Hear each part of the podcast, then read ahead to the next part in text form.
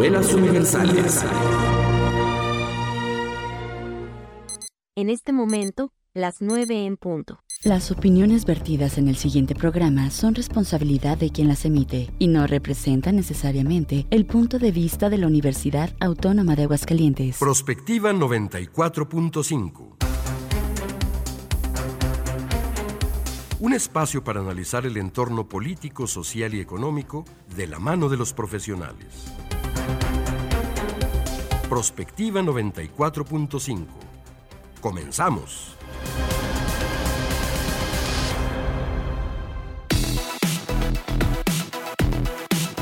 Hola, muy buenos días. Bienvenidos a Prospectiva 94.5. Gracias a todos ustedes por estarnos acompañando, por seguir la señal de nuestra estación universitaria, por supuesto en el canal 26.2 de Televisión Universitaria. Estamos ya casi cerrando, casi cerrando esta semana. Es jueves 28 de septiembre de este año 2023. Hoy tenemos un tema bastante interesante. Tenemos especialistas en cuestiones económicas porque vamos a pues desmenuzar así decirlo, eh, la propuesta del presupuesto federal para el 2024, recordando que la hace el Ejecutivo y se entrega al Legislativo. Ahí escuchaba yo a algunos eh, diputados justamente del Partido Morena que están tomando partido, valga la redundancia, a favor de Marcelo Ebrard. Y ahí se plantea esta posibilidad de hacer algunas modificaciones, esto como una especie pues de presión para que haya una resolución en temas que tienen que ver con el instituto político que es Morena. Pero bueno, vamos a compartir eh, ahora sí que cuál es la propuesta desde el gobierno federal para mm, canalizar todos estos recursos que llegan, por supuesto, de nuestros impuestos. Y bueno, como todas las mañanas, me da mucho gusto saludar a mi compañera en la conducción, Mari Hernández. ¿Cómo estás, Mari? Buenos días. Hola, Leti, muy bien, muy buenos días. Y pues sí, un tema por demás interesante que además está enmarcado finalmente en un año electoral que va a ser el 2024 y que obviamente el presupuesto tiene pues su carga política ya inherente precisamente por este proceso electoral que habrá el próximo año. Así es. Bienvenidos a todos ustedes. Gracias a Checo Pacheco, a Juanita Salas que nos están apoyando en los controles técnicos, a la gente allá en UATV, pero sobre todo a quienes nos acompañan a través de todas las señales. Estamos en radio, en Facebook, Radio UAA 94.5 FM. También nos pueden acompañar por esta alternativa. Las líneas están abiertas. Si tienen preguntas, si quieren compartir algún comentario, comentario háganlo a través del WhatsApp 449-912-1588 o la línea 910-9260. Y bueno, pues si les parece, nos vamos a ir directamente con el resumen en la información.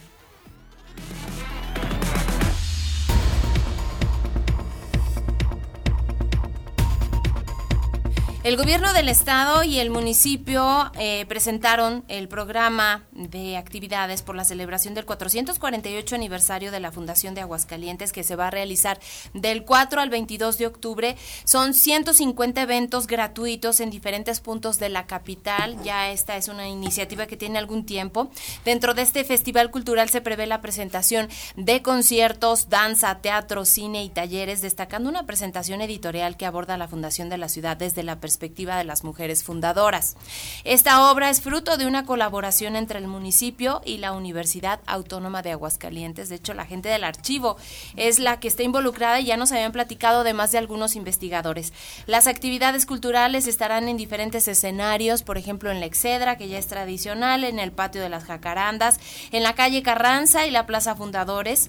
Entre las presentaciones destacadas, eh, pues participan figuras como Juanes, Porter, Alex Sinte, además de un concierto sinfónico en tributo a The Beatles, mientras el patronato de la feria anunció la realización de una corrida de toros, esto para el día 21 de octubre. Ahora sí que todos estos eventos, para que no se les vayan a pasar, están en la página del Ayuntamiento de Aguascalientes. Y bueno, pues se hace en colaboración con el gobierno del estado, pues celebrando, ¿no? Un aniversario más de nuestra Un aniversario ciudad. más de la ciudad de Aguascalientes, que bueno, esperemos que, que sea una celebración exitosa y pues digamos que lo novedoso sería el tema de la corrida de toros, porque pues regularmente no no se acostumbraba a tener una correa de toros y ahora que lo están haciendo en colaboración con el gobierno del estado, pues metieron un poco ahí de la tauromaquia. Así es, así que busquen en la página de internet del Ayuntamiento de Aguascalientes todos estos eventos para que sepan en dónde y qué día, también a qué hora se van a realizar. Los siete menores secuestrados en Zacatecas el pasado fin de semana fueron encontrados ayer en un barranco en los límites con Jalisco. Seis de ellos asesinados y uno, Sergio Giovanni Acevedo Rodríguez, con vida pero herido. Presenta, de acuerdo a las autoridades, dos, dos heridas contusas en el cráneo, una de ellas con probable trazo de fractura, así como una fractura de huesos de nariz. Según comentaban las autoridades, pues tiene tanto él como los cuerpos encontrados huellas de tortura. La Secretaría de Gobierno Estatal informó que los cuerpos de los chicos fueron localizados durante un sobrevuelo con helicóptero a unos 15 kilómetros de la comunidad de Soledad, cerca de Malpaso, donde el domingo ocurrió el plagio múltiple, una zona con altos índices de violencia debido a la disputa criminal del cártel Jalisco Nueva Generación en contra del cártel de Sinaloa. Ayer, mientras se localizaban los cuerpos, se daba el hallazgo, los padres eh, de los desaparecidos bloquearon la carretera 54 para exigir a las autoridades una respuesta al gobierno del morenista David Monreal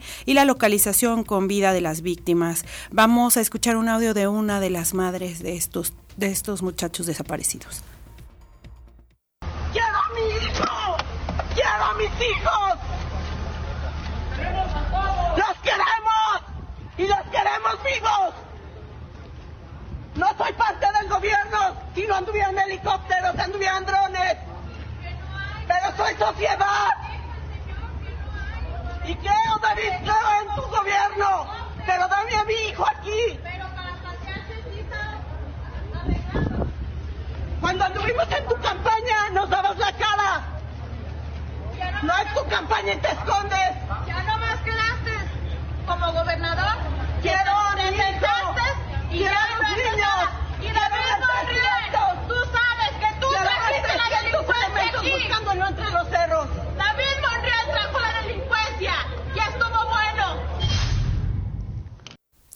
Pues estos reclamos que le hacían al gobernador David Monreal por la inseguridad en general que se ha presentado en Zacatecas y pues obviamente por la desaparición de estos chicos que bueno, estaban siendo localizados sus cuerpos, la, los cuerpos de la mayoría de ellos en ese momento. Y el presidente Andrés Manuel López Obrador se refirió a este tema muy brevemente en la conferencia mañanera y a la violencia desatada en el estado de Nuevo León, donde después del hallazgo y asesinato de 17 personas, el día de ayer se presentaron bloqueos carreteros y de vehículos en diferentes puntos. Brevemente, el presidente apuntó que se han incrementado los homicidios, bueno, reconoció que se han incrementado un poco los homicidios y que están apoyando a los gobiernos estatales. Vamos a escuchar. Eh, Nuevo León, lo mismo, ya se está actuando, es una confrontación entre grupos que se está dando en esta zona de Nuevo León con violencia y estamos ahí también ayudando al gobierno de Nuevo León en todo lo que podamos. Está participando la Guardia Nacional, también la Secretaría de la Defensa. Y es eh, lamentable lo que sucedió en Zacatecas de los jóvenes, lo mismo, estamos eh, haciendo la investigación de los jóvenes hay uno que afortunadamente está vivo, eh, herido y está declarando para conocer eh, el porqué de estos crímenes, no adelantarnos y esperar a tener más información. Pero eso es lo que estamos viendo. Muy lamentable todos estos hechos. Escuchamos a los papás, a las mamás que se manifestaron ayer y se te pone la piel chinita, porque ahora pues se ha dado mucho, ¿no? Que ante acontecimientos de este tipo el gobierno dice, ah, es que formaban parte de la delincuencia organizada. Sí, y, y lo que dice el presidente, pues también Pues es un enfrentamiento entre grupos, como si un enfrentamiento entre grupos no tuviera ninguna afectación al resto de la sociedad, ¿no? Cuando en realidad creo que pues están infundiendo desde miedo y bueno, obviamente siempre hay víctimas en todo en todo este en todos estos enfrentamientos, como dice el presidente. Y las edades, Mari, 14 años. 14, 15 años. Híjole, no, está terrible. Bueno, en otros asuntos, el día de ayer, el subsecretario de Derechos Humanos de la Secretaría de Gobernación, Alejandro Encinas, presentó el segundo informe sobre el caso Ayotzinapa y la desaparición de los 43 normalistas, en donde reitera que Guerreros Unidos perpetró este crimen contra los jóvenes en colusión con policías y ante la pasividad de autoridades locales y oficiales de las Fuerzas Armadas de México. Prácticamente los mismos argumentos que habrían sido presentados desde el gobierno de Enrique Peña Nieto. El informe me habla de un par de reuniones en la que los altos funcionarios encabezados por el titular de la FGR estuvieron pues armando la versión de la verdad histórica. Encinas reiteró que en estas reuniones participó Omar García Harfush, actualmente aspirante al gobierno de la Ciudad de México. Ahí le cuestionaron los medios de comunicación que si aparecía en las listas. Él mismo decía sí, sí, está en las listas, exactamente. Y pues este es un golpe duro porque está buscando justamente eh, la jefatura de gobierno de la capital de la República y además pues esta cercanía no con, la candidata exactamente. El exsecretario de seguridad de la capital del país apuntó que no participó en la construcción de la llamada verdad histórica y que no tiene nada que ver con la desaparición de los normalistas al tiempo que Mario Delgado dirigente de Morena aseguró que es temporada de buitres y que nadie se asombre de las campañas negras Y hablando justamente de Morena, el día de ayer culminó los registros en las nueve entidades del país en donde habrá elección de gobernador para el 2024. En este primer proceso, los expedientes serán enviados a los consejos estatales respectivos del partido para su evaluación y la selección de entre cuatro a seis aspirantes por cada entidad. Estos expedientes serán luego devueltos a la Comisión Nacional de Elecciones de la Dirigencia Nacional para ser incluidos en las encuestas que definirán al ganador y encabezar la coordinación de la defensa de la Cuarta Transformación. Mario Delgado detalló que conforme a los datos por el estado de Chiapas se registraron un total de 31 aspirantes, en la Ciudad de México hubo 32 registros, en Guanajuato 19 aspirantes se inscribieron, 49 en Jalisco, 31 en Morelos, 27 en Puebla, en Puebla, perdón, Tabasco registró 21 personas, 48 en Veracruz y 27 en Yucatán. Escuchemos a Mario Delgado. La lista total de inscritos se les envía a los consejos estatales como está establecido en la convocatoria. Y segundo, ante la gran cantidad de registros, la comisión de elecciones, primero lo que va a hacer es que sean registros auténticos. Y segundo, pues como son más de seis, la comisión mandará a hacer encuestas de reconocimiento. El jueves los consejos estatales nos tienen que dar sus propuestas. Eh, vamos a esperar las propuestas de los comités para que del 29 de septiembre, es decir, del lunes, al 29 de octubre, se correrá el plazo para el levantamiento de las encuestas, para el, procesamiento de eh, estas eh, coordinaciones.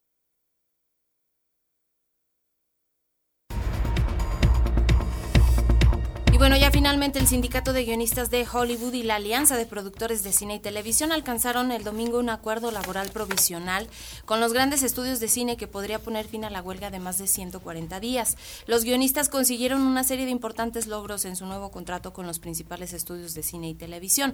Las condiciones compartidas por el gremio impiden a los estudios utilizar la inteligencia artificial para escribir o reescribir material, obligar a los guionistas a utilizar programas informáticos de inteligencia artificial al producir guiones y acreditar a la inteligencia artificial como guionista, entre otras cosas.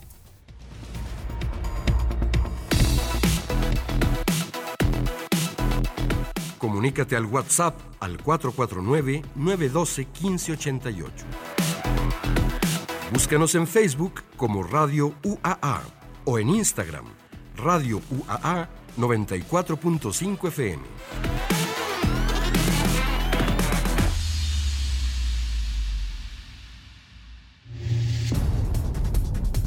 Para 2024, la Secretaría de Energía tendrá el mayor presupuesto, pero la Secretaría de Salud será quien tenga la mayor disminución porcentual.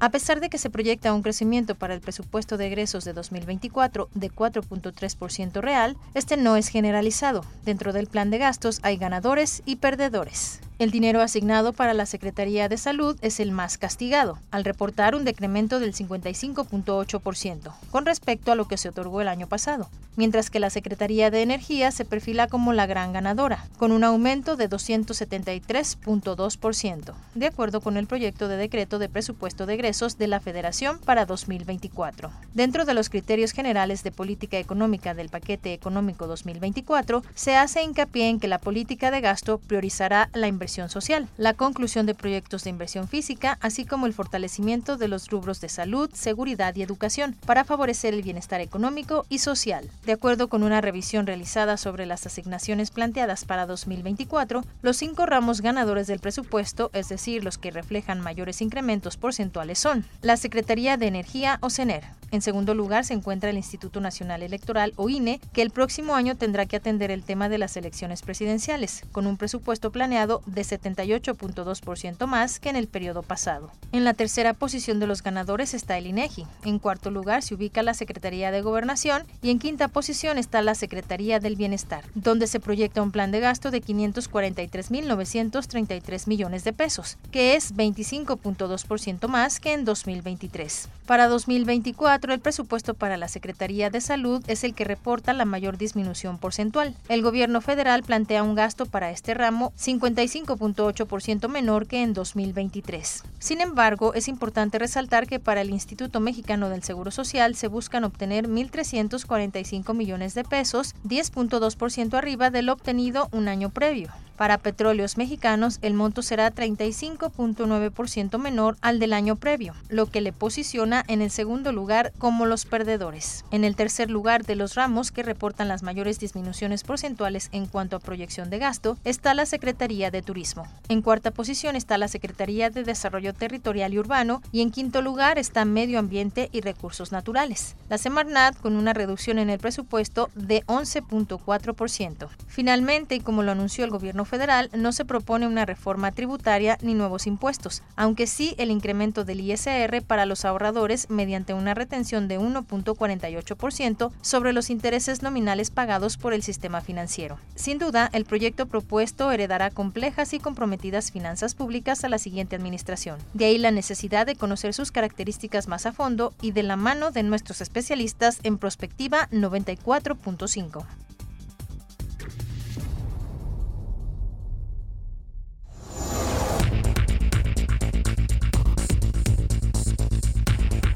son las 9 de la mañana con 18 minutos. Ya escucharon ustedes el tema, pues obviamente es el presupuesto de la Federación para 2024 y agradecemos muchísimo a nuestros especialistas. Gerardo Sánchez Guerra, él es analista y asesor financiero, colaborador también de Radio UAA. Muchísimas gracias. ¿Qué tal? Buen día, Gerardo Sánchez Herrera. Gracias por compartir esta mesa hoy con tres mujeres muy talentosas. Gracias, por la invitación. Muchas gracias, Gerardo. Y también está con nosotros Dafne Viramontes, presidenta del Colegio de Economistas. Muchas gracias por la invitación Leti, Mari, mucho gusto de conocerlas y Gerardo, un gusto volvernos a saludar. Muchas gracias a, ustedes por participar con nosotros. Y bueno, en la cápsula, Jerry, escuchamos como un contexto, ¿no? De lo que va a ser este presupuesto, por lo menos la propuesta que hace el Ejecutivo. Y bueno, pues hay algunas dependencias, instancias, proyectos que están siendo privilegiados para el último año de esta administración que encabeza el presidente de la República. Por ejemplo, el tema de la Secretaría de Energía que va a tener mm, mm, pues más presupuesto con todo lo que envuelve justamente a Pemex, a la reforma eléctrica que está pues por ahí medio parada y por ejemplo la Secretaría de Salud va a tener una disminución importante en el porcentaje que se entregó para este año 2023. Cuéntanos a propósito de esto. Bueno, e, el paquete económico eh, se entregó y tiene que pasar a las dos cámaras a evaluarlas, a evaluar este paquete económico. En rasgos generales, los fundamentales se ven muy bien. Los datos eh, macroeconómicos, crecimiento económico de 1.6 al 3% para el próximo año, que en promedio da el 2.1, 2.2, inflación del 4% para terminar así el siguiente año, tipo de cambio 19.30, precio del barril del crudo 56.30, ¿no? Entonces, de entrada el paquete económico, pues se ve bien, pero cuando empezamos a hacer ese análisis, pues vemos que el proyecto de presupuesto, es un proyecto de presupuesto de egresos de la federación, quieren gastar 9.06 billones de pesos. Ok, quieres gastar, pero ¿de dónde va a salir ese dinero? Porque el 80% de esos 9.06 billones ya está comprometido para el pago de pensiones, el gasto federalizado, las nóminas, el gasto corriente y costo de la deuda. De ese 80%, de cada 100 pesos, 16 eh, pesos van para servicio de deuda y 22 pesos van para el servicio de, de, las pensiones. Si me permites, voy a entrar ahora sí ya por dependencia, más o menos, para que veamos cómo va a estar distribuido este paquete económico. A Sedena, este año le dieron 111.911 millones de pesos. Este año 2023 para el próximo año, según este paquete económico, le van a dar 259.433. Imagínate, un alza pues increíble a Sedena. Pero ¿por qué Sedena? Bueno, el ejército tiene la misión de terminar el tren Maya. Entonces le quita turismo. Bueno, analicemos a la Secretaría de Turismo, que este año tuvo 145 mil millones de pesos y para el próximo año va a tener 1.973. O sea, de 145 mil millones pasas a menos de 2 mil. O sea que el dinero de turismo, pues con permiso y aparte pues va a Sedena porque tiene la misión de terminar el tren Maya. Pero se va a un proyecto en concreto, digamos, y no a la promoción turística en general del país, ¿no? O sea, se focaliza solamente en un proyecto prácticamente. Así es. Ahora, el problema de estos endeudamientos, ahorita más adelante lo vamos a ver, es que ojalá fueran proyectos muy redituables. Pero si estos proyectos no caminan, cuidado, porque tienes deuda, ¿verdad? Y pues el proyecto no fue tan redituable, entonces vamos a tener problemas que un poquito más adelante voy a, voy a comentar. E, ejemplo, aquí tenemos eh, la Marina. La Marina este año le dieron 41.878 millones y el próximo año va a tener 71.888 millones. ¿La Marina qué función tiene? Bueno, control de puertos, administrador del corredor intro, intraoceánico, introasiánico. Interoceánico. Interoceánico, sí, perdón. E, este corredor es el que va a unir el, Golfo eh, con el Océano Pacífico y no está terminado, que es un gran proyecto. ¿eh? Este proyecto estaba desde hace pues 150 años, desde que Benito Juárez era presidente de la República, se hablaba de este proyecto, de unir el Golfo de México con el Océano Pacífico. Pero aquí sí es importante que aparte de hacer esas vías férreas, eh, lo hagamos moderno, eh, se enlacen las cadenas productivas. Ejemplo, tenemos el estado de Chiapas, que es un estado pues eh, productivo en cuestiones agrícolas, pues encadenarlo, atarlo a este gran proyecto para que salgan exportaciones de verduras, legumbres y frutas. Oaxaca es un estado que nos reporta gran cantidad de minerales que se pudieran exportar. Entonces podemos tener este gran proyecto de este tren, pero si no tenemos esas cadenas de valor bien ancladas, bien amarradas, pues no nos va a servir, ¿no? O sea, nos va a faltar estrategia porque vamos a competir con el canal de Panamá. Claro. ¿Verdad?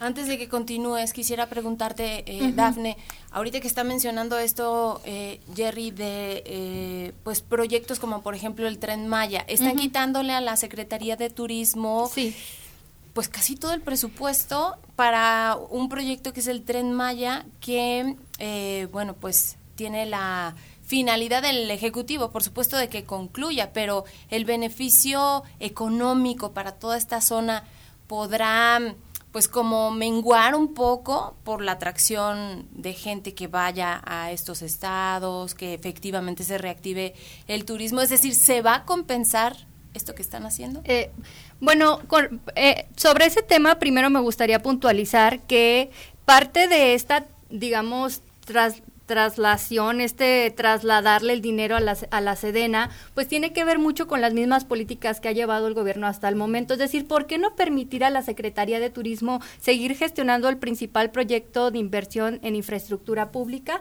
Porque eso les eh, llevaría a ser un poco más transparentes con respecto al uso de los recursos. Entonces, lo que hacen regularmente y lo que hemos visto desde inicios de la administración es que este tipo de proyectos se envía al ejército, se envía a la Sedena, se envía a la Secretaría de la Marina, precisamente porque son instituciones muy opacas y a las cuales es muy difícil auditar o analizar en qué se están gestionando los recursos. Entonces, desde ahí, pues ya hay como una bandera roja, una red flag de que no debería estar sucediendo esto, ¿no?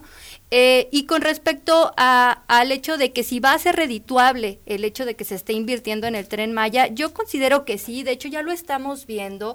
Eh, si nosotros analizamos las cifras que tienen los, de crecimiento las entidades federativas, podemos ver que por primera vez en mucho tiempo, el sur del país tiene niveles de crecimientos muy similares a los del norte del país. Es decir, en México veíamos un fenómeno de crecimiento regional en el que los, las entidades del norte, Nuevo León, Coahuila, Chihuahua, Baja California, Tamaulipas incluso, estaban muy beneficiadas por, digamos, la cercanía con Estados Unidos, eso le permitía que se consolidaran ciertas industrias y que esas industrias pudieran, eh, digamos, exportar sus productos de manera muy fácil a Estados Unidos y eso creaba una sinergia de crecimiento muy importante. En el sur del país no veíamos eso.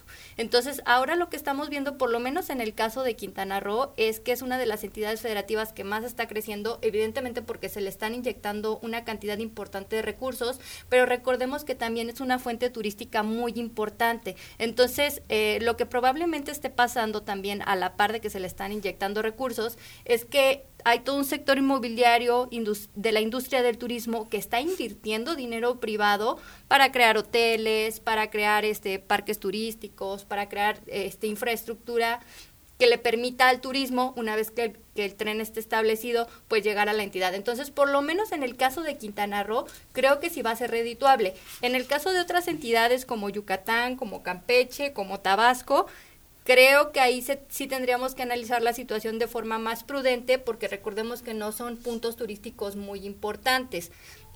Ahora, con respecto al daño ambiental, pues eh, evidentemente cualquier proyecto eh, que tenga que ver con infraestructura va a tener un daño ambiental, ¿no?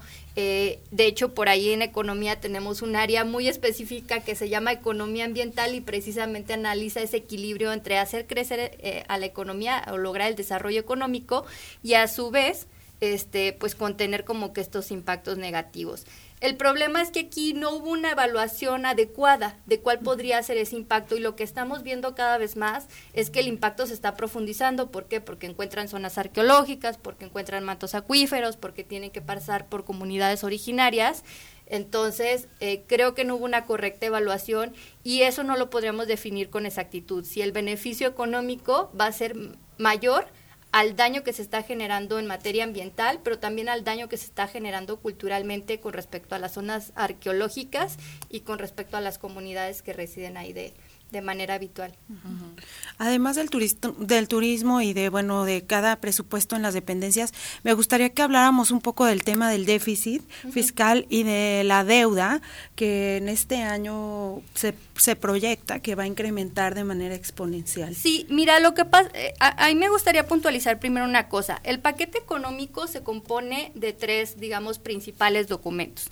Uno son los criterios generales de política económica, que justo ya nos comentaba Gerardo, en el que analizan los principales indicadores macroeconómicos, es decir, cómo va a estar la situación durante el próximo año, cómo van a estar las finanzas, cuáles van a ser los posibles riesgos y ya con base en eso realizan estimaciones de los posibles ingresos que van a tener y de en qué se van a gastar ese dinero. Entonces están los criterios generales. Está la iniciativa de ley de ingresos de la federación en el que dicen, bueno, estos son los recursos que nosotros vamos a obtener. ¿Cuáles son las principales fuentes de recursos? Los ingresos petroleros, los ingresos tributarios, es decir, los que vienen de los los impuestos, los ingresos por los bienes y servicios que ofrece el Estado, porque por ejemplo la distribución de energía eléctrica es un bien y servicio que ofrece el Estado, y también, pues, en caso de que se llegara a requerir, se accede a cierto nivel de deuda. Y el último, pues, es el proyecto de presupuesto de egreso de la federación, que es lo que estábamos platicando, en qué se está gastando el dinero. Entonces, lo que vemos en, lo, en la iniciativa de ley de ingresos de la federación es que para el próximo año se esperan ingresos por 9.07 billones de pesos. De ese, de ese total, que es un incremento pues relativamente bajo en comparación con otros años, solamente va a incrementar 4.2%, 7.3 billones van a, van a corresponder a ingresos regulares, es decir, los que, los que genera el gobierno en la realización de sus actividades cotidianas y 1.7 billones es de financiamiento. Es decir, el 20% de los ingresos totales que vamos a tener el próximo año van a provenir de financiamiento. ¿Cuál es la crítica o qué es lo que se ha estado platicando al respecto de este, de este, pues de este financiamiento al que vamos a acceder? Bueno, lo que está diciendo el gobierno, el gobierno dice, mira, ¿sabes qué? A mí, con los recursos que vamos a tener el próximo año, porque va a haber una caída en los precios del petróleo y también pues el superpeso está afectando a las exportaciones de petróleo, entonces vamos a tener menos ingresos y yo necesito ingresos de alguna parte. Entonces, a mí la ley me permite pedir cierto nivel de endeudamiento dependiendo de las estimaciones que voy a tener de mis ingresos. Entonces, acceden a este a este nivel de endeudamiento, pero el problema es que este nivel de endeudamiento no es justificable, es decir, no va a suceder nada durante el próximo año que justifique que nos estemos endeudando a esta medida. Es decir, si está en niveles saludables, si la deuda histórica todavía se encuentra, digamos, dentro del marco aceptable por debajo del 50%, eh, si bien es un incremento considerable de la deuda, estamos hablando de mm, aproximadamente 5 puntos del PIB, eh, todavía se encuentra dentro del rango de lo que los países con niveles de desarrollo similares a los de México acceden. Pero la pregunta es, ¿pero para qué estamos endeudándonos en un momento en el que no lo necesitamos? Cuando lo necesitamos, que fue en el marco de la pandemia, por COVID-19, no, se excedió a este nivel de endeudamiento. Y se perdieron vidas, se perdieron empleos, se perdieron empresas. El próximo año, lo único que está justificando este incremento es que es un año electoral. Entonces estamos viendo que se está construyendo un presupuesto no solamente con base en los proyectos o en las políticas que está estableciendo el gobierno, que pueden tener diferentes enfoques y que si quieren implementar hidrocarburos o que si quieren invertir en ciertas cosas está muy bien, ¿no? El problema es que también parte de ese presupuesto se está diseñando con fines electorales. Exactamente, y justo de esto Jerry dice el la información que, por ejemplo, para el INE, el próximo año que es electoral, pues está calculando un aumento del 78 punto y tantos por ciento del presupuesto que recibió justamente para este año. Se entiende que es año electoral, pero es mucho también, ¿no? Bueno, porque es ahora sí eh, la madre de todas las batallas en el campo electoral. Vamos a elegir eh, presidente de la República, eh, senadores, diputados federales, nueve gobernadores, eh, congresos locales, diputados locales o, eh, alcaldes, sí se justifica. Sí se justifica porque viene una, elección, donde vamos a estar convocados 100 eh, millones de mexicanos. Lo que decía un poquito Dafne, esta Secretaría del Bienestar este año tuvo un presupuesto de 414 mil millones de pesos y el siguiente año 543 mil millones de pesos, o sea, tres veces más que lo que manejó este año esta Secretaría del Bienestar. Entonces eso pues va a programas sociales. Mira, la deuda eh, comparada con el PIB, cuando Peña Nieto salió la dejó al 43%, el endeudamiento a, comparado con el Producto Interno Bruto. Eh, ahora este gobierno la va a manejar, la va a dejar al 49% comparada con el Producto Interno Bruto, como dice Dan, es una deuda manejable. Sí, pero lo dijo el Ejecutivo el 24 no va a haber problema, pero después de mí vendrá el diluvio. O sea, todos estos recursos, tú ganas mil pesos a la semana y si gastas mil doscientos, ¿qué ocurrió? O usaste la tarjeta de crédito, o te endeudaste, o le pediste prestado a alguien. Si estos proyectos, Dos Bocas, e, e, el tren turístico Maya, no empiezan a funcionar, te vas a quedar con la deuda y ahora, e, el gran desarrollo que tuvo el sur fue gracias a eso. Tabasco, una entidad que ha crecido muchísimo este sexenio, gracias a Dos Bocas. Pero Dos Bocas la van a terminar el próximo año. Entonces ya no va a haber tantos recursos para Dos Bocas, ¿sí me explico? Los estados donde pasa el Tren Maya, pues contrataban ingenieros, albañiles, eh, se reactivó la economía, ¿sí? Pero el próximo año se va a terminar el, el, Tren, Maya. Entonces, eh, estos detonadores, eh, momentáneos o pasajeros de los estados del sur, pues quién sabe cómo les vaya. Digo, no todos les ha ido bien. Campeche no le ha ido bien en este sexenio, que es un estado petrolero. Eh, Oaxaca no le ha ido bien este sexenio. Como decía David, Quintana Roo es un polo de desarrollo turístico, el Tren Maya, etcétera, etcétera, qué bien. Pero acabándose estos eh, proyectos del sur, estas obras insignias, quién sabe cómo nos vaya. Mira, eh, comentando un poquito el presupuesto que venía, lo que decíamos para salud, Salud de este año generó o manejó 209 mil millones de pesos y el próximo año 96 mil millones de pesos. Le recortan 110 mil. Pero ¿qué crees? Esos 110 mil van a aparecer en el IMSS Bienestar, que el director quería ser candidato para la gubernatura de Chiapas, le dice, no, espérate, no te vayas, vas a manejar 110 mil millones por 10 meses a discreción. Bueno, empezamos que empiecen a arreglar los elevadores, ¿verdad? De las clínicas. que ya haya medicina. Fíjate, en, salud, en, promedio, este sexenio, 2018 y 2024, según este proyecto de paquete económico, se ha gastado, se va a gastar el 3% del Producto Interno Bruto. Cuando el país requiere gastar en salud el 6%. Pues qué nervios, estamos a 80 días a que estemos en diciembre y no creo que tengamos el sistema de salud de Dinamarca. Claro, no, no se cubren las necesidades actualmente y bueno, pues se complica más el escenario para el próximo año. 9 de la mañana con 36 minutos, vamos a hacer una pausa. La línea está abierta 449-912-1588, mándenos sus mensajes de texto, radio UAA 94.5 en Facebook y 910-9260 en UATV. Vamos a este corte, regresamos con más.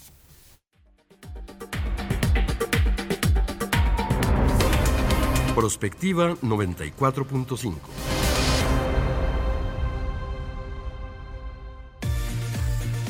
XHUAA 94.5 MHz de frecuencia modulada.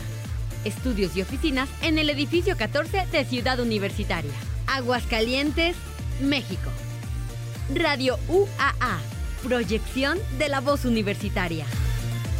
La Fiscalía Especializada en Delitos Electorales hace de su conocimiento los mecanismos de denuncia ante la Comisión de Delitos Electorales. Puede acudir a Francisco Vital Rodríguez, número 510, Colonia Plutarco Elías Calles, en el municipio de Pabellón de Arteaga, Aguascalientes. O bien, llamar al 465-958-9001 o por correo electrónico a delitoelectoral-fiscalía-aguascalientes.gov.mx. Fiscalía especializada en delitos electorales de Aguascalientes. Dice que se llama fentanilo. Yo nomás que no le agarro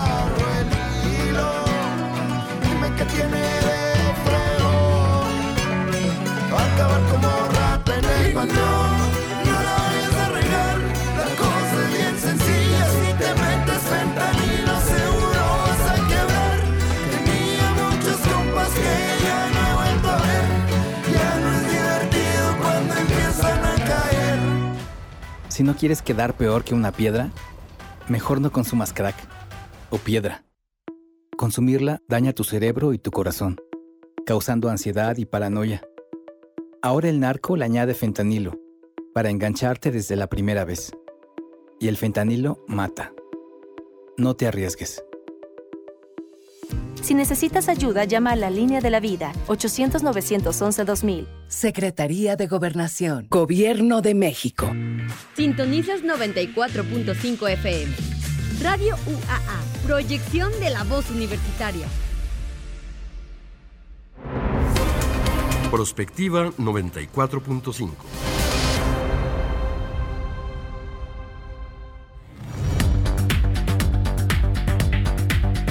son las 9 de la mañana con 38 minutos. Estamos desglosando la propuesta de eh, paquete económico para 2024 que hace la federación y hay temas interesantes. Está, por ejemplo, el de las pensiones y los programas sociales. Y decía Dafne en el corte algo pues muy interesante, la pirámide poblacional se está invirtiendo, entonces va a llegar un punto en el que el recurso para estas pensiones pues no va a alcanzar. El próximo año creo que estarán recibiendo más de 5 mil pesos los adultos mayores, por ejemplo. Sí, el monto pasará a 6 mil pesos bimestrales. Eh, se les daba 4 mil 200, pasará a 6 a seis mil pesos. Y en pensiones en este programa de adultos mayores se va a gastar 465 mil millones de pesos para este 2024. Beneficia algo así como a 11 millones de personas, que muchos se lo tienen merecido, trabajaron mucho, dieron mucho por este país.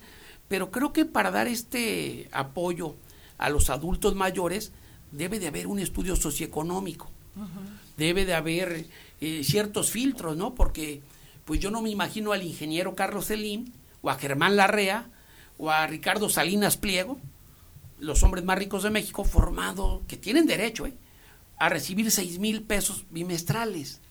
¿Sí me explico? O sea, tendría que haber un gran estudio para poder dar eh, eh, estos recursos a gente que de veras lo requiera, ¿verdad? Hay gente muy pobre en el sureste, lo dijo una candidata, dice, yo a estas personas les daría el apoyo desde los 60 años. Pero ¿qué pasa? Que tenemos un millón de gente de clase media alta que no ocuparía esos seis mil pesos, que tienen derecho. Y que muchos ya reciben una pensión del sector, digamos, de su trabajo formal, que es ya sea del ISTE o del IMSS, ¿no? O de los uh, institutos estatales como ISPEA. Sí, de hecho, ese es un problema bastante importante, eh, que la, hay una desigualdad muy amplia entre las mismas pensiones, ¿no? Por ejemplo, la pensión que eh, eh, te dan como digamos, trabajador o ex trabajador o ex trabajadora de la CFE es como 55 veces más grande que la pensión para adultos mayores de la Secretaría del Bienestar. Entonces estamos hablando que hay una brecha de desigualdad bastante amplia, pero no solamente entre las pensiones, sino en la forma en que se están eh, digamos, distribuyendo los recursos, porque la mayor parte de este recurso que se va a dar a la Secretaría del Bienestar, que son 544 mil millones de pesos, digamos que el 80% ya está destinado a pensiones y están dejando de lado otro tipo de programas como lo que son las becas educativas, como lo que son las estancias infantiles para las mujeres trabajadoras, para las madres trabajadoras. Entonces están enfocando, digamos que toda la política social a un grupo muy particular de personas, que son las personas adultas mayores, que sí, como dice Gerardo, muchas personas se han ganado esa pensión y sabemos que vivimos en un país muy desigual y que es necesario que se generen estos mecanismos, pero también es necesario que se generen otros y que se beneficien otras poblaciones, que se beneficien, por ejemplo, las madres trabajadoras, que contribuyen de manera muy importante a la economía de la nación y que podrían incluso eh, incrementar el Producto Interno Bruto de forma importante si se incorporaran al mercado laboral y que ahorita no hay programas destinados para ellas, tampoco hay programas específicos para las infancias y para las adolescencias.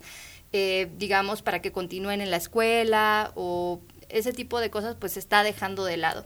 Y como, y como dice Gerardo, también hay mucha desigualdad en términos de cómo tú puedes acceder a ese programa. Es decir, aquí en Aguascalientes tú puedes acceder a ese programa, al de adultos, adultas mayores, si vives, por ejemplo, en una eh, comunidad muy marginada, o si vives aquí en Pulgas Pandas, o si vives en el Club de Golf Campestre, es lo mismo, tú puedes acceder de igual manera y lo que hemos visto a través de los datos del Coneval es que esto está generando que ciertas, ciertas desigualdades o ciertos niveles de pobreza se profundicen. Por ejemplo, la pobreza extrema se ha mantenido, si no es que se ha profundizado en los últimos cuatro años. Si bien la pobreza, digamos, la pobreza general, no, la pobreza multidimensional, sí ha tenido una reducción, la pobreza extrema no. Y eso responde en parte a que no hay un programa focalizado que les permita llegar a las personas que más lo necesitan. Es decir, sí estos programas son importantes, sí estos programas se tienen que desarrollar, pero no son suficientes para atender a todas las poblaciones que lo requieren. ¿Y vas a decir algo? Sí, hoy la población adulta es el 9% de la población en México.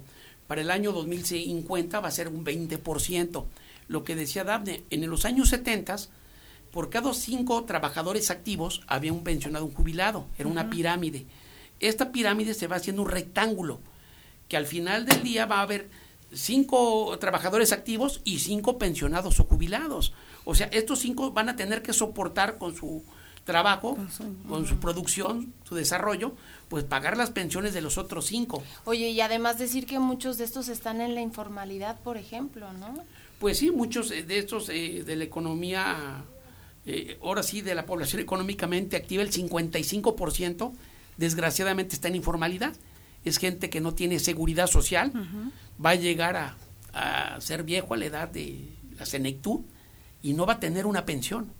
Eso es la realidad. ¿eh? El 55% de esa población económicamente activa, que casi son 60 millones de mexicanos, pues eh, siguen al día a día, viviendo, trabajando, pero sin seguridad social. ¿Y qué va a pasar con ellos? Pues el gobierno no queda más que seguirle subsidiando. Y va a tener un grave problema el siguiente secretario de Hacienda, sea quien sea, sea de Xochitl o sea de Claudia, porque le van a dejar el, país muy comprometido. Ya lo comentamos, el 80% del, eh, del paquete económico ya está etiquetado para pensiones, para pagar deuda, para gastos de nómina. Y pues ahora sí que tienen que hacer una miscelánea fiscal. ¿Qué tanto también ha crecido o, va a disminuir eh, los recursos que se destinan a los estados y a los municipios? Y en este tema también la seguridad, pues, ¿no? Que es uno de los grandes problemas del país. Bueno, en términos de la, de la política de seguridad no va a cambiar nada. Es decir, a través del presupuesto muchas veces podemos conocer las prioridades del gobierno, ¿no? Porque a lo que más le estás inyectando dinero o a lo que más le estás asignando recursos, pues van a ser tus prioridades. Y lo que estamos viendo es que las prioridades del gobierno para el próximo año siguen siendo los grandes proyectos de infraestructura que planteó desde el inicio de la administración y algunos otros temas como lo que tiene que ver con el sector energético.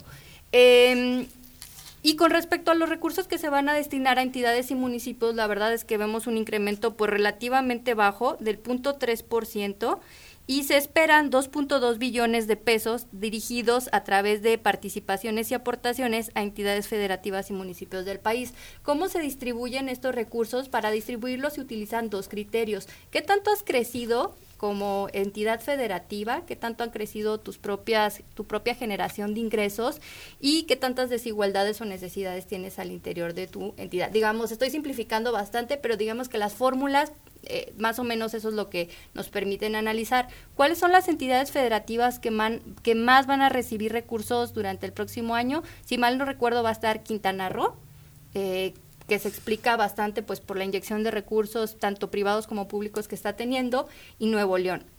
Pero ¿qué pasa con otras entidades federativas que a lo mejor el presupuesto que se les está asignando pues no va a variar mucho con respecto al de este año?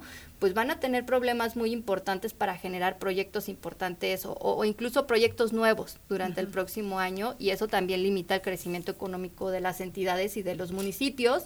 Pero el problema es que, por un lado, eh, las entidades federativas han realizado muy pocos esfuerzos para generar ingresos propios, es decir, dependen de una manera muy importante de los recursos que les envía el gobierno federal. Entonces, si bien los gobiernos estatales deberían tener sus propios impuestos, mejorar su eficacia, su eficacia en la recaudación, es decir, incrementar su base tributaria, pues lo cierto es que no lo están haciendo. Y entonces lo que sucede es que se viene, pues digamos que el año para el ejercicio 2024 y no tienen los ingresos suficientes porque los que te está mandando el gobierno federal están bien limitados. Y aparte, pues como gran parte del cálculo de estos ingresos se realiza a partir de los ingresos petroleros, lo cierto es que también vamos a ver una caída en los precios del petróleo durante el próximo año, lo, lo hemos estado viendo durante durante este año y el superpeso la verdad es que tampoco ayuda mucho, entonces eso también puede llevar a que no se cumpla, ¿no? El presupuesto que se tiene, eh, digamos, eh, estimado para el próximo año y entonces o te estén dando los recursos a cuentagotas o de plano no te los den. Tenemos, sí, algunos mensajes de la gente. Dice, el impacto ambiental ha sido desde que la zona hotelera de Cancún se hizo lo que es hoy. El proyecto del tren Maya es algo que todo el país debería tener para prosperar vías férreas de comunicación, acercar el norte y el sur del país, dice una persona. Otra más señala, bueno, nos felicita, dice, estupenda mesa y análisis, felicidades. Hablabas de esto de la miscelánea fiscal, Jerry, ¿qué significa y si se contemplan algunos impuestos? Porque escuchaba yo, por ejemplo, al ahorro, a partir de 300 mil pesos en cuentas bancarias de las personas ya van a empezar a cobrar impuestos. Bueno, eh, una miscelánea fiscal en este paquete económico está subir eh, el ICR, el impuesto sobre la renta para los ahorradores, que hoy la retención es de 0.15, pase a 1.50. Entonces los ahorradores van a tener que pagar más impuestos según este proyecto económico que trae este el gobierno. Ahora dicen de repente, eh, no vamos a generar impuestos nuevos, ¿no? Pero los pasaportes suben de costo. O sea, no estoy generando un impuesto nuevo, ya existía. Entonces, cositas así que nomás vayan aumentando. O el IEPS a, bebidas eh, caloríficas, a los refrescos, las gaseosas, pues las subimos más el IEPS, ¿no? o a la recarga de la telefonía celular, pagas también IEPS, pues le subimos. No estoy generando un impuesto, ya existía, pero pues vamos a aumentarlo. El año de la miscelánea fiscal sería el 2025. Dice Dan, es un año electoral, pues ahorita no conviene, ahorita conviene eh, gastar más en programas sociales.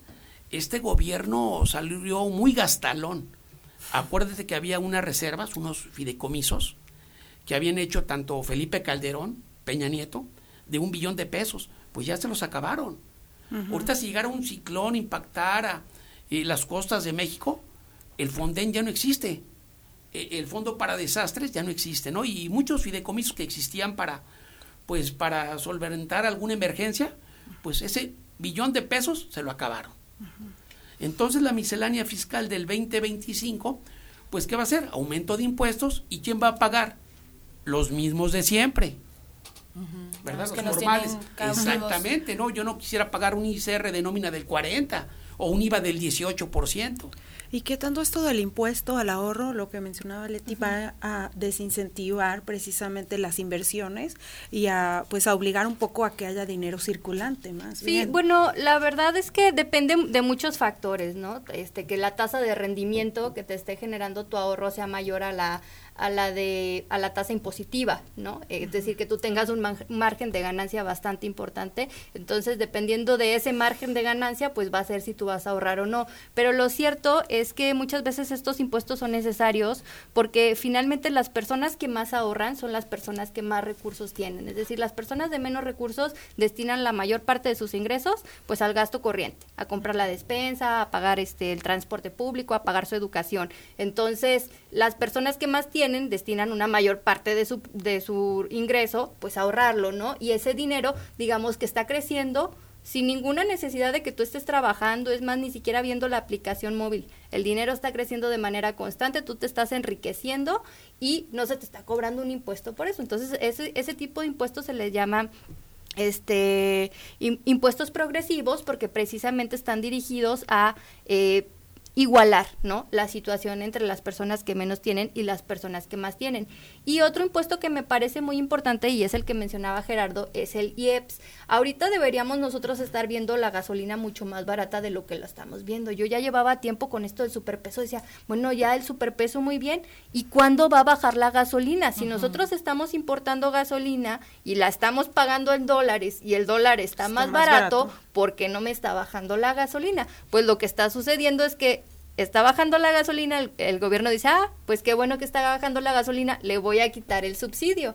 Y entonces por eso es que se está incrementando la recaudación de impuestos a través del IEPS para el próximo año, porque como, que, como se espera que el tipo de cambio siga fortalecido y eh, hay una reducción en el precio del petróleo y por lo tanto en la generación de los combustibles, pues está más barata la gasolina, entonces ya le puedo quitar ese incentivo para que tú no veas, digamos, que esa diferencia en el precio. O sea, a ti te va a seguir saliendo igual, pero ese dinero extra se lo va a estar quedando el gobierno. Entonces, ese tipo de cosas, eh, si bien es cierto que no va a haber nuevos impuestos importantes, es, digamos, sería como una clase de error político hacerlo eh, ante unas elecciones. Claro. Pero lo cierto es que también están jalando dinero de otras de otras áreas. Y ni cuándo ver que baje el IVA, por ejemplo, ¿no? No, el IVA no creo que baje, es más, eh, pues no me extrañaría que hubiera un IVA ya a alimentos y a medicinas, aunque sea pequeñito, del 2, 3%. Como te digo, viene una reforma fiscal en el 2025. Volviendo al de los ahorradores. Al gran inversionista no le afecta, la persona que ahorra uno o dos millones de pesos, que si los hay, la clase alta. Ellos hacen eh, declaraciones de impuestos y pueden deducir. Al pequeño ahorrador es al que afecta más, al que ahorra 10, 20, 30 mil pesos. Dice, pues tengo este ahorrito, me mandó mi hijo de Estados Unidos dólares, le abrí una cuentita y ahí hay 30 mil, 40 mil pesos. Voy a poner rápido el ejemplo para que quede muy claro para los amigos de la radio. Eh, ejemplo, CETES te pagan el 11%, eso se llama tasa bruta, pero hay que descontarle la inflación del 4%. Entonces, 11 menos 4 nos da 7, ese se llama tasa real, pero viene el ICR, el impuesto que nos van a cobrar del 1.5, entonces 7 menos 1.50 nos da 5.50, esa es la tasa neta. Esa es la tasa neta que recibe el ahorrador. Del 11 que viene a vidriera cuando pase que del banco, invierte a un año y te damos el 11, ¿no? Y grandote. Sí, pero hay que descontar el ICR y también la inflación para llegar a la tasa neta. Entonces el más perjudicado es las personas que ahorran poquito, 10, 20, 30 mil pesos y que no hacen declaraciones. Las personas, los grandes inversionistas, pues ellos tienen que hacer declaración forzosamente, aunque se llama de casa, por los montos que, que tienen en una institución bancaria o en una casa de bolsa y ellos pueden deducir ese ICR. Y, y lo cierto es que también este el próximo año el Banco de México, como ya está bajando la inflación, también va a empezar a bajar la tasa de referencia, que es la tasa que está en la que le presta el dinero a la banca privada, entonces va a empezar a bajar. Ahorita la tasa está bastante alta, se espera que el próximo año empiece a bajar por debajo del 10% y pues eso también va a reducir el margen de ganancia que tienen los las personas ahorradoras y ya con este impuesto pues se va a reducir aún más. Aún así lo mejor es mejor tener el dinero en un mecanismo formal de ahorro que tenerlo en la cuenta bancaria, porque si tú lo tienes en la cuenta bancaria, le estás perdiendo lo de la inflación, que el próximo año va a estar en aproximadamente el 4%, y este, este año y el año pasado pues estuvo bastante, alta, incluso tasas del 8%, en el que pues básicamente tener tu dinero en el banco significa estarlo devaluando. Entonces sí es bueno tenerlo en estos mecanismos formales, pero lo cierto es que la tasa de ganancia pues sí se va a ver bastante reducida. A manera de conclusión podríamos decir que no vamos a ver grandes cambios el próximo año, se van a seguir, digamos, destinando los recursos a los proyectos prioritarios del gobierno federal, no vamos a ver cambios en impuestos, pero podríamos decir que estamos, eh, está creciendo una bolita de nieve dentro, o sea, como déficit, deuda, etcétera, que se le va a entregar al siguiente gobierno federal. Exactamente, una papa caliente y el siguiente secretario de Hacienda, pues va a haber eh, un margen muy reducido de maniobra de los ingresos que tengan. Ya están etiquetados en la Constitución los eh, programas sociales, cada vez pues va a haber más enectos también. Entonces va a tener que haber una reforma fiscal, querramos o no. Y desgraciadamente vamos a pagar los mismos de siempre. ¿Vas a decir algo? No, pues, pues lo mismo, o sea, en realidad como tú comentas, no hay sorpresas con respecto al paquete económico 2024. Eh, los, los rangos que están estableciendo se encuentran dentro de los marcos establecidos, coinciden mucho con las expectativas, por ejemplo, de los especialistas del sector privado, con las expectativas de organizaciones internacionales, pero lo cierto es que sí se está generando una situación que en algún punto va a ser insostenible, es decir, ya lo han estado pasando administración a administración, en esta administración no quisieron realizar una súper necesaria reforma fiscal para pues incrementar la, la, base contributiva y lo cierto es que también ya se está agotando esta estrategia de ser un poco más agresivos en el cobro de los impuestos, pero pues es insuficiente. O van a tener que incrementar eh, las tasas del IVA, del, del ISR o del IEPS, o van a tener que buscar otro mecanismo para generar recursos propios.